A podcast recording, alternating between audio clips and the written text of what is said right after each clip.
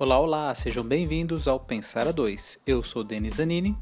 E eu sou a Priscila Spencer. E o tema do programa de hoje é. O fim das faculdades. É isso mesmo que você ouviu. Concorda? Discorda? Fique sintonizado que o debate está só começando. Ui, ui, roda a vinheta, panda.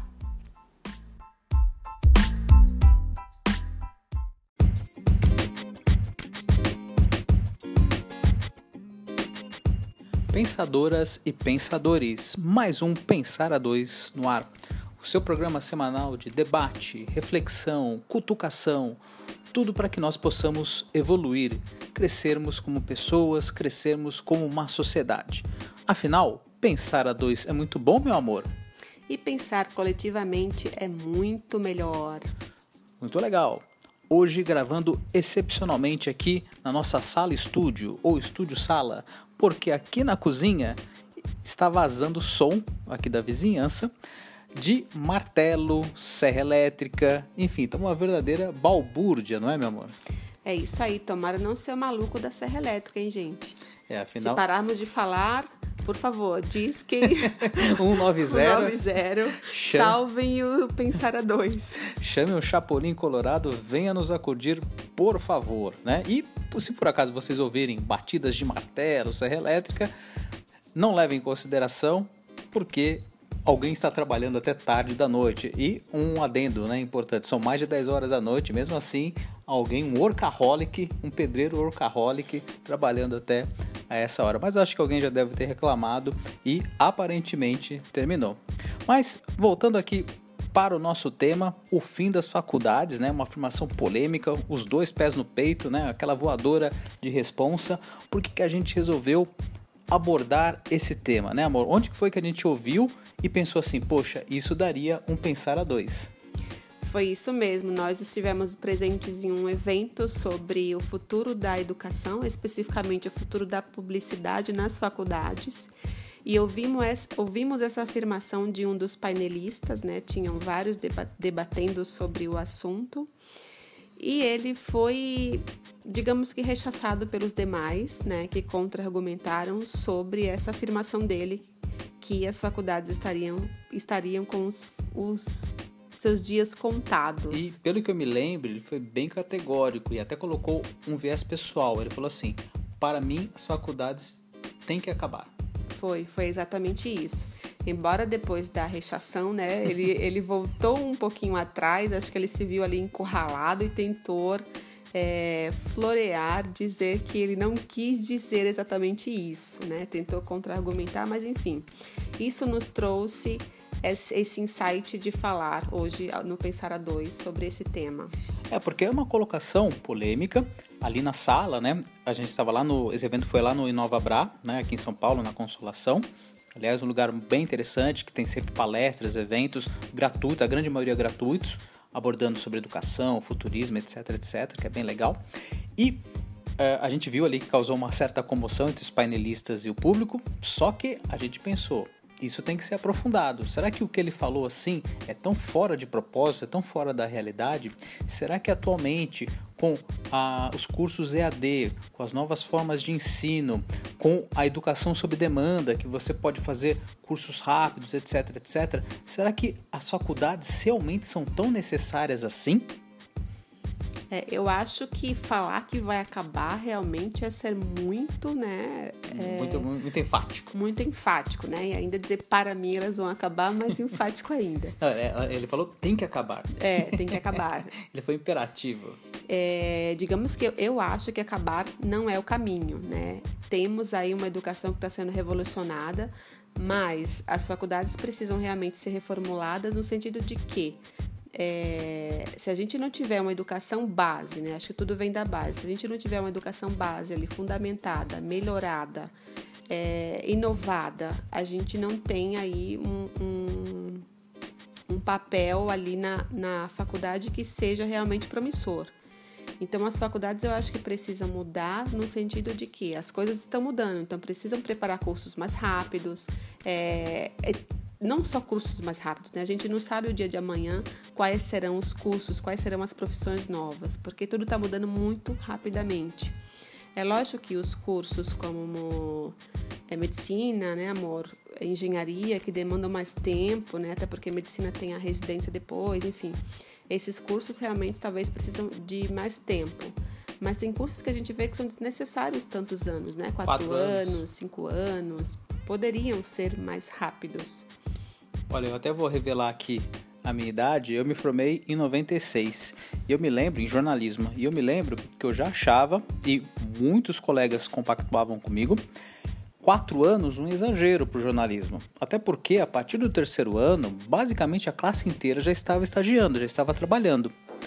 E a partir daí, a faculdade passa a ser visto como algo quase desnecessário, quase supérfluo, porque a gente estava ali no dia a dia, batalhando, aprendendo na prática, e daí quando você sentava na, na sala de aula, vinha um professor já com uma, com uma bagagem datada, uh, querendo pegar livros super antigos tal, e que não condizia com aquele momento, com aquilo que a gente necessitava naquele momento. Então, veja, há mais, de 20 anos atrás, uma boa parte das pessoas, eu e alguns outros alunos ali, já achavam quatro anos um exagero. Talvez. É o famoso encher linguiça, né? exatamente, exatamente. E eh, a, a gente estava vendo, né, amor, ontem uma entrevista, uma participação do senador Cristóvão Buarque no My News, e ele dizia que a faculdade virou um grande negócio hoje em dia. Né? Então, é uma espécie de consórcio de diploma. Então tem muita gente que está mais preocupada ali em obter seu diploma, diploma, nem vai com. Do que aprender alguma coisa. Exatamente, não vai nem com tanta assiduidade nas aulas, não participa, etc, etc, e acaba só estando ali para ter o diploma e tentar aí uma vaga, uma, uma promoção, uma melhor uh, colocação profissional. Mas no meu entendimento, as faculdades não vão acabar, não concordo com o painelista né, que afirmou isso, mas é urgente que ela mude alguns conceitos. O tempo, né, como, como a Pri já falou, eu acho que é um deles. Né? Uh, a ramificação entre uma parte em sala de aula, uma parte virtual e uma parte real ali, com estágio, na com, prática. Na, prática, né? E também estimulando os alunos a formarem grupos e saírem e, e formarem negócios uh, e ter um, um, viés mais de empreendedorismo. A pesquisarem, né? A correrem atrás, até é, puxando um gancho da, da educação base, existem algumas escolas que já trabalham com esse, com esse formato de não ter mais aquela sala de aula quadradinha, né? Uhum. E, e, a formatação física são realmente grupos pequenos dentro da sala de aula e eles não têm é, matérias, disciplinas específicas, né? Eles escolhem um tema, um projeto e aí aquele grupo vai trabalhar naquele projeto. É, com pesquisas, usando várias ferramentas, e aí o, o, os professores, né, que seriam os mentores, na verdade, eles ficam ali à disposição dos, desses alunos para ajudar, tirar dúvida, ajudar nas pesquisas e não, não mais aquele formato professor lá na frente, né, ditando o... Só apresentando, só a aula expositiva. Exatamente, expositiva. E os alunos lá sentados só ouvindo. Não é mais assim, quer dizer, não deveria ser mais assim. E acho que esse modelo também reverberaria para as faculdades, né, de ter projetos e desses estudantes irem buscar as soluções, né, e ser mais, serem mais empreendedores.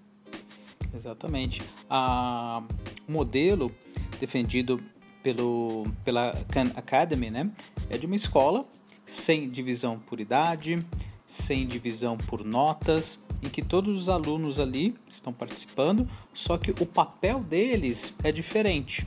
Né? É, o, um aluno mais velho, por exemplo, que já sabe uh, uma, alguma parte da disciplina, pode ensinar um mais novo. Às vezes o mais novo tem uma habilidade que o mais velho não tem e ele pode ensinar também. E o papel do professor passa a ser muito mais a concatenar aquelas pessoas ali em razão de uma disciplina, de um propósito que ela tem de ensinar. Porque a pesquisa, a informação, hoje em dia está no celular, está no notebook.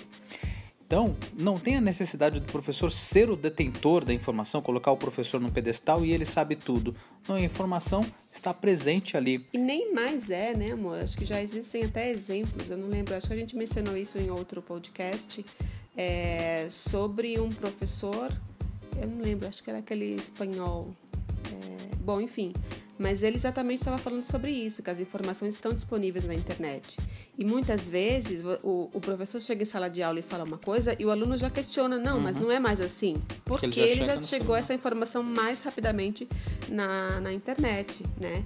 Então, é, é, o, a tendência é realmente existir essa troca, né? Não é mais o professor ensinar o aluno a aprender. Né? Um aprende com o outro, até porque os jovens estão antenados e as informações chegam para eles muito facilmente. Eu acho que também, é, falando um pouco da educação básica, eu acho que reverbera, acho que traz né, como, como reflexo nas faculdades, é que as grades curriculares precisam ser reformuladas. Não é só mais aquelas disciplinas básicas, né? uhum. né? Matemática, português, geografia e tudo mais. Sim, ok, são necessárias, mas eu acho que é muito mais importante trabalhar, por exemplo, é, a parte de gestão emocional, como lidar com sentimentos, trabalhar artes como música, como é, arte terapia, é, pintura, essas coisas, porque traz muito mais a criatividade, traz muito mais o espírito empreendedor. E isso vai servir como reflexo nas faculdades. Né? Então a tendência, eu acredito que seja essa, ou melhor, deveria ser assim, até porque o mundo pede isso, os jovens pedem, pedem isso, né? É só se a gente for parar para pensar aí, a gente vê os dados estatísticos de erradicação nas escolas, né? Porque os jovens não querem mais esse ensino quadrado. Então urge as faculdades repensarem também não só a sua grade, mas também o seu papel né, da formação não só de profissionais, mas de cidadãos.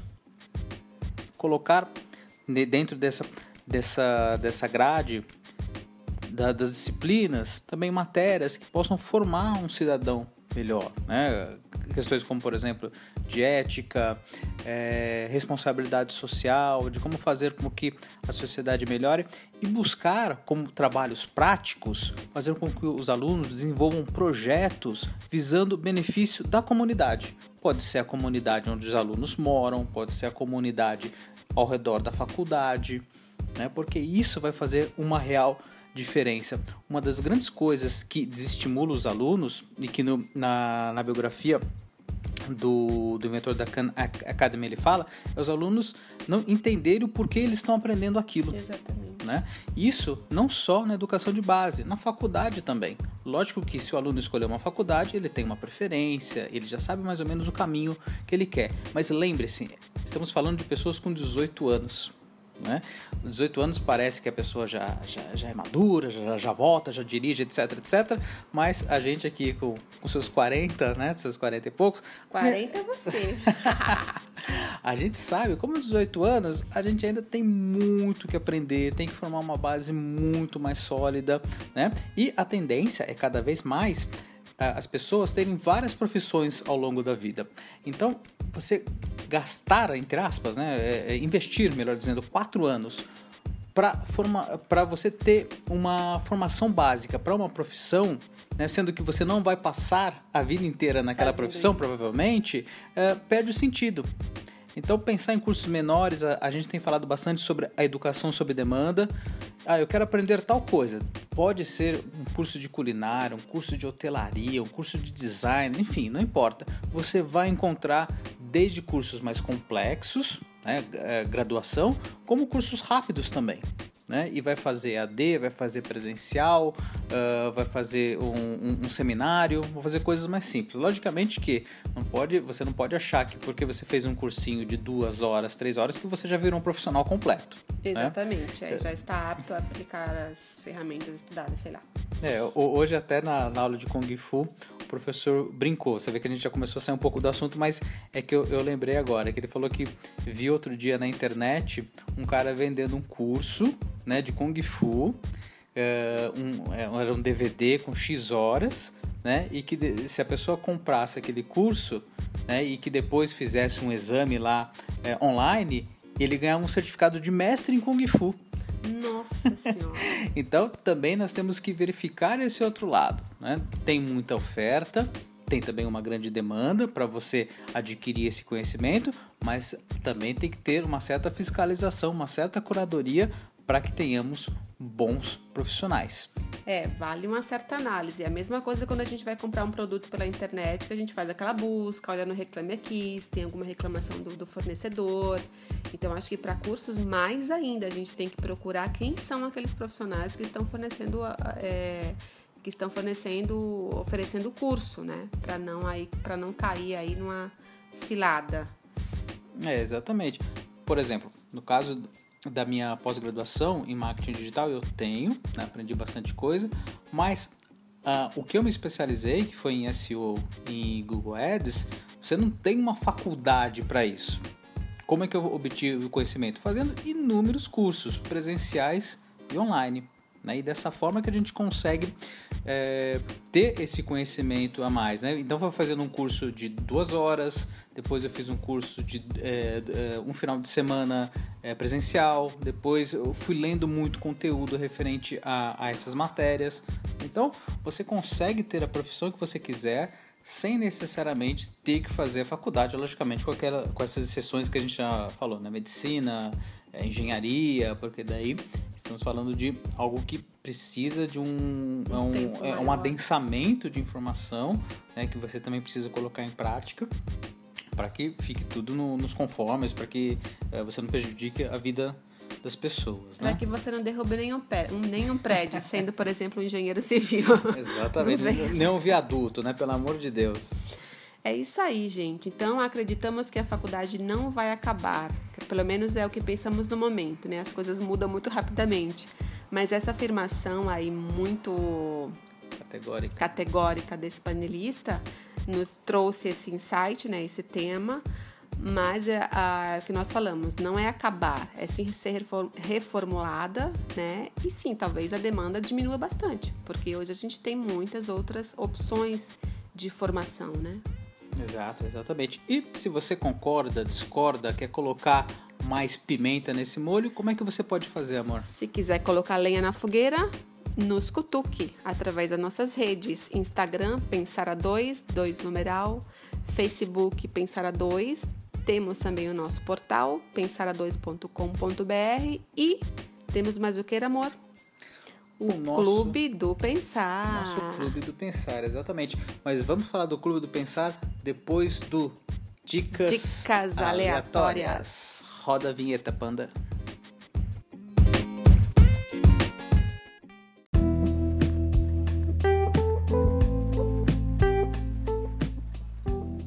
Agora vem a parte predileta do panda.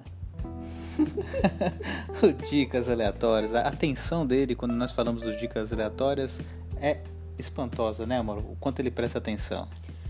Presta muita atenção, tá aqui só no ronronar dele. Exatamente, ele já colocou a vinheta final, então ele tá tranquilo, já cumpriu a missão dele, o nosso gatinho de estimação e sonoplasta.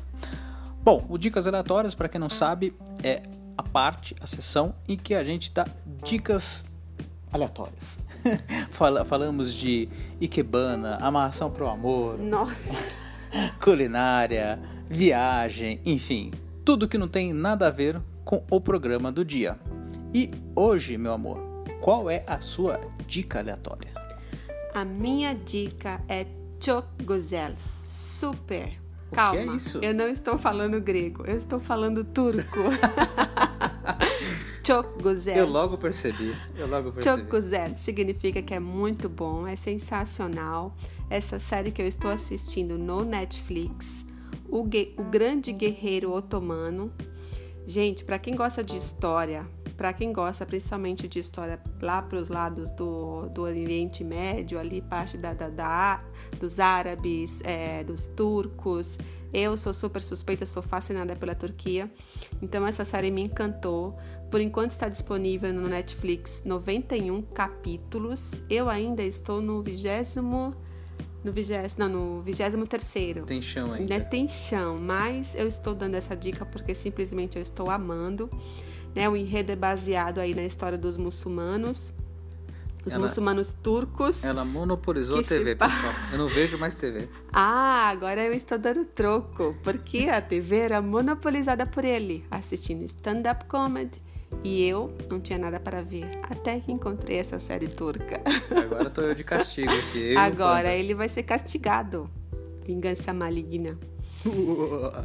Então, essa série aí, esse enredo é baseado na história dos muçulmanos turcos, né, que se passa ali no século século 13, né? 1198 por ali é século 13, mais ou menos. Não, 12, né? 12, 13, é, 13, 12, 13, enfim. É, fala de Faz especificamente tempo. de um líder, né, que foi o líder do cais, de uma das tribo, tribos turcas. E fora que esse líder é super charmoso e super bonitão. Opa. Ah, então é por isso que você está assistindo, né? Não tem nenhum apelo histórico, é apelo. Mas é isso aí, o grande guerreiro otomano vale a pena assistir. É um banho de. é uma aula de história, né? Daquela época dos otomanos, dos turcos, fala também do, dos templários, enfim. Assistam, vale a pena. Pois muito bem, recado dado. E a minha dica aleatória é, a Pri até já adiantou um pouquinho, é sobre o Clube do Pensar. E você deve estar pensando aí do outro lado. O que é o Clube do Pensar? Eu explico, pequeno guaxinim. O Clube do Pensar é assinatura, é para que você tenha acesso a um conteúdo exclusivo do Pensar a 2, que consiste, por exemplo, em uma newsletter semanal com notícias, com artigos, com conteúdo com a curadoria do Pensar a 2. Você também vai poder participar dos nossos encontros mensais para bater papo, para se divertir, para a gente se conhecer e também para ajudar o Pensar a 2 a fazer novas aquisições, a se expandir. Por exemplo, o nosso projeto de colocar o nosso canal do YouTube no ar, de comprar novos equipamentos. Enfim, se você entrar lá na página do de nosso... contratar um substituto sonoplasta para o Panda. É, porque ele está muito relapso. Nós vamos ter que mandar embora, embora e relegá-lo a ser um gato de estimação exclusivamente, novamente. E daí, lá no nosso site pensara2.com.br, entre na seção Clube do Pensar e lá tem toda a informação, como é que você faz para assinar apenas R$ reais por mês. Só isso. É um cafezinho com um pão de queijo, né? Então, Depende do lugar. E depende do lugar. Depende do lugar. Tem lugar que passa dos nove reais. É, se você se você estiver no aeroporto, por exemplo, nove reais você não consegue. É só o pão de queijo. É, é, é só o cheiro do café, o nove reais. Enfim, nove reais por mês você tem essas vantagens e ajuda o Pensar a dois a se expandir. Então, entre lá no nosso site pensara2.com.br, Clube do Pensar, clica ali no botãozinho e daí você faz a assinatura. Ah, lembrando, é uma parceria com a Catarse. A Catarse é uma plataforma de financiamento coletivo, tá? Então, é tudo seguro, você pode pagar com boleto, com cartão de crédito, você não precisa se preocupar com segurança, tá certo? Então, esse foi o meu recado do nosso Dicas Aleatórias, Clube do Pensar, e assim terminamos mais um programa, meu amor. É isso aí, gente. Tchau, tchau, beijos e lá vai o miau do panda. Miau.